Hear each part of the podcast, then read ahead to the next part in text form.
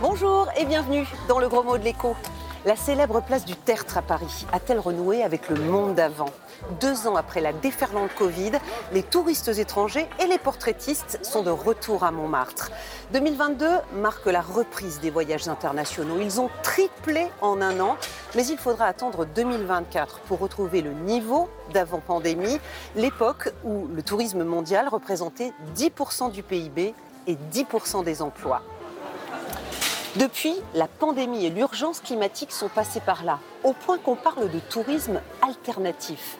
Alors, phénomène marketing ou vraie tendance de fond Nous vous avons posé la question.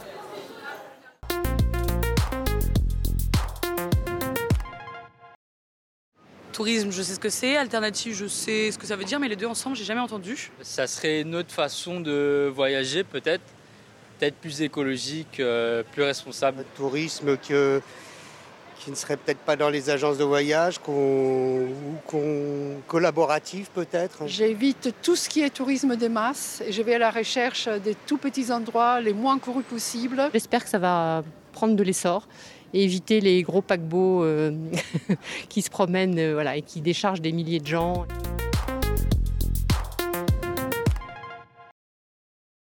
Bonjour Laurence Graillot. Bonjour. Vous êtes enseignante-chercheur en marketing à l'Université de Bourgogne.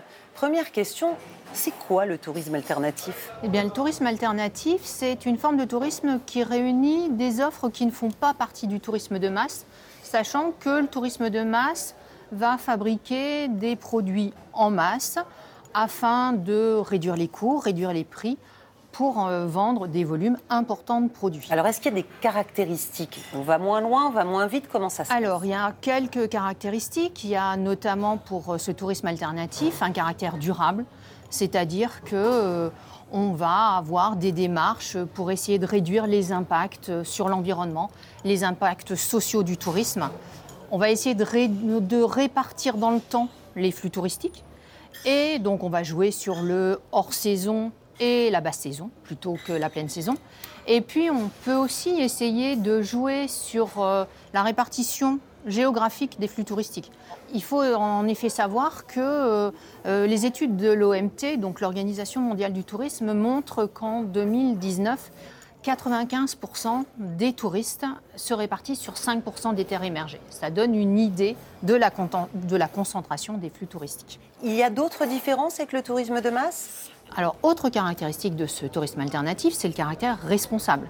C'est-à-dire que on va, il va y avoir une génération de revenus et ces revenus doivent être euh, répartis équitablement entre euh, les populations locales, les acteurs locaux. Donc on va dire, pour résumer, que le tourisme alternatif, c'est un tourisme plus vert, plus solidaire, plus durable, plus diffus.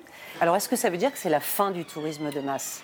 Je ne pense pas, parce que ce tourisme euh, permet à des territoires de vivre, parce que ça génère des revenus, ça génère des emplois.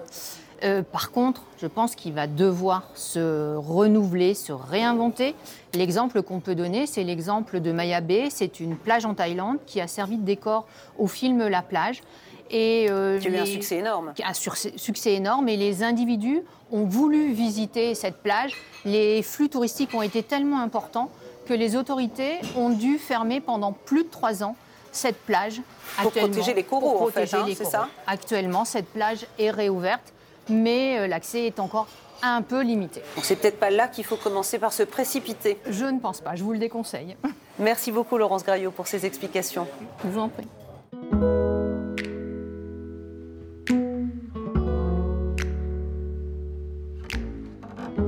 Chose est claire, la pandémie a porté un coup au tourisme de masse. Le virus a stoppé une croissance quasi ininterrompue depuis 40 ans.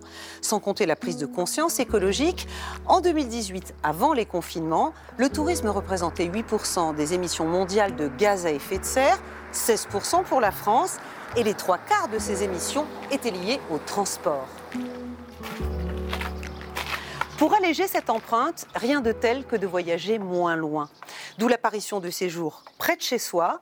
Exemple Gringo, une plateforme 100% hexagonale.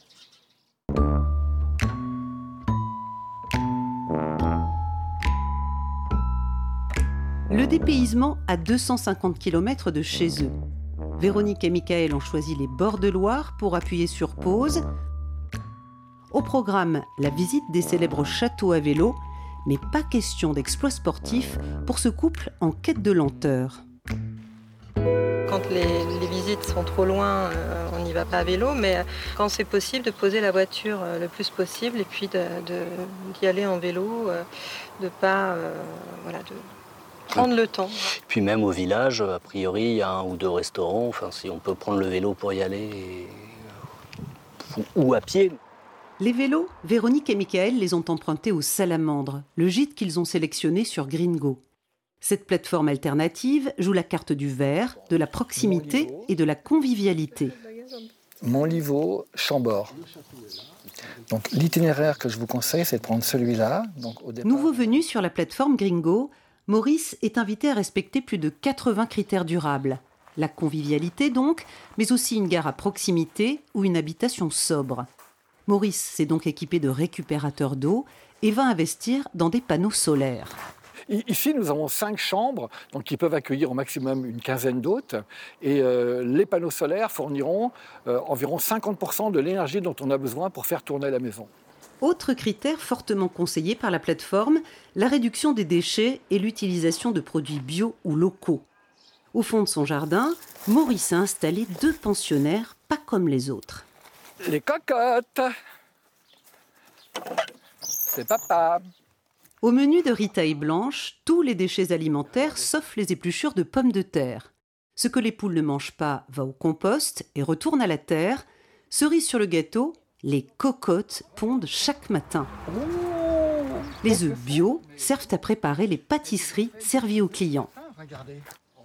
Pour l'instant, Maurice et sa femme travaillent avec des plateformes classiques, mais espèrent ne garder que les plus éthiques. En tout cas, la clientèle potentielle n'est pas près de se tarir. Trois Européens sur quatre passent leurs vacances dans leur pays ou à proximité.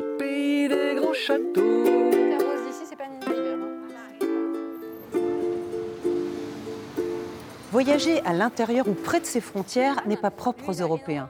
Asiatiques, Américains, Africains font la même chose. Question de temps et de moyens, bien sûr. Mais pour échapper au tourisme de masse, certains choisissent des itinéraires bis, comme cette balade près des fresques urbaines en plein centre de Paris. C'est l'artiste qui vient avec son matériel et euh, qui euh, bah, comble les nids de poules avec ses euh, mosaïques. En général, ces visites urbaines durent une heure et demie et coûtent entre 12 et 15 euros, sauf si elles sont conduites par des greeters, des habitants qui partagent bénévolement leur connaissance du quartier avec les touristes, juste pour le plaisir.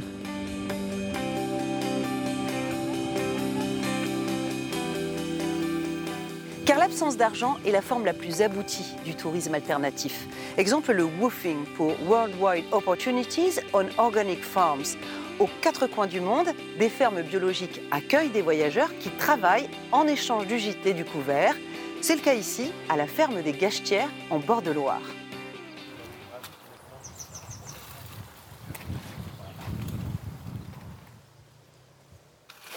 Là, on va planter les betteraves, on va les démouler et on va les disposer. On les fait Planter, désherber, récolter, depuis trois semaines, Julien et Morgane prêtent leurs bras à Camille, l'agriculteur biologique des Gachetières. Levé 7 heures, fin du travail midi, les journées commencent tôt, mais laissent du temps libre. Quand tu prends le coup de main, c'est assez, assez facile. Quand on nous a bien expliqué la tâche, par Camille, tout se passe très bien en général. On revient de Nouvelle-Zélande, on a fait 6 ans là-bas.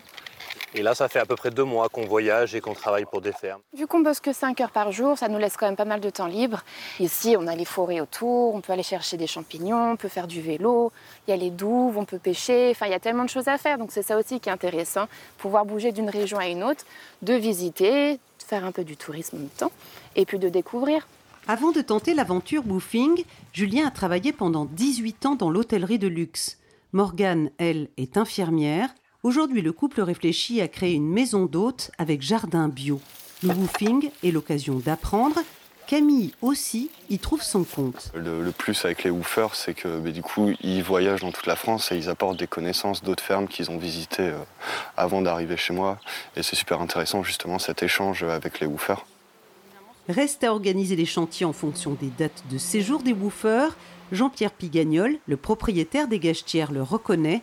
La formule permet d'entretenir au mieux le vaste domaine familial. Si c'est une propriété où c'est bien d'avoir du monde, parce que la propriété est mieux, que les gens nous apportent une main-d'œuvre gratuite, et nous on les héberge, on les loge et on leur fait découvrir un beau lieu et un mode de vie. Plus vert, plus près, plus diffus, plus éthique et parfois sans échange d'argent, le tourisme alternatif, c'est une autre façon d'employer le temps libre. On résume depuis le début et en dessin. Le tourisme alternatif, c'est une quête spirituelle appliquée à l'industrie des loisirs. Comment s'adonner au culte du temps libre alors que la menace climatique se concrétise, que la pandémie rétrécit l'horizon? Côté vacancier, une partie des fidèles se détourne des grands rassemblements, du tourisme de masse. Les processions se font plus lentes, en train, à vélo, à dos d'âne. En économie, on parle de tourisme durable. L'heure est à la chasteté énergétique, les pèlerins allègent leur empreinte carbone en voyageant moins loin.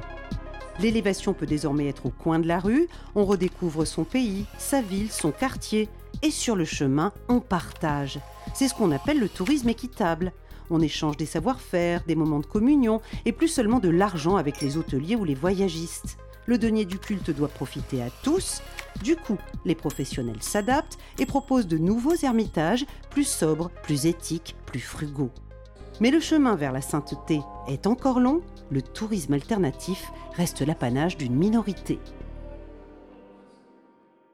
Et c'est la fin de cette émission sur le tourisme alternatif. Vous voyez que moi, j'ai trouvé des nouveaux amis. Vos questions, vos suggestions, c'est comme d'habitude, sur Twitter et sur Facebook. Portez-vous bien. Et à la semaine prochaine. Ça y est, il est fini le biberon là. Je crois que c'est bon. T'as tout mangé.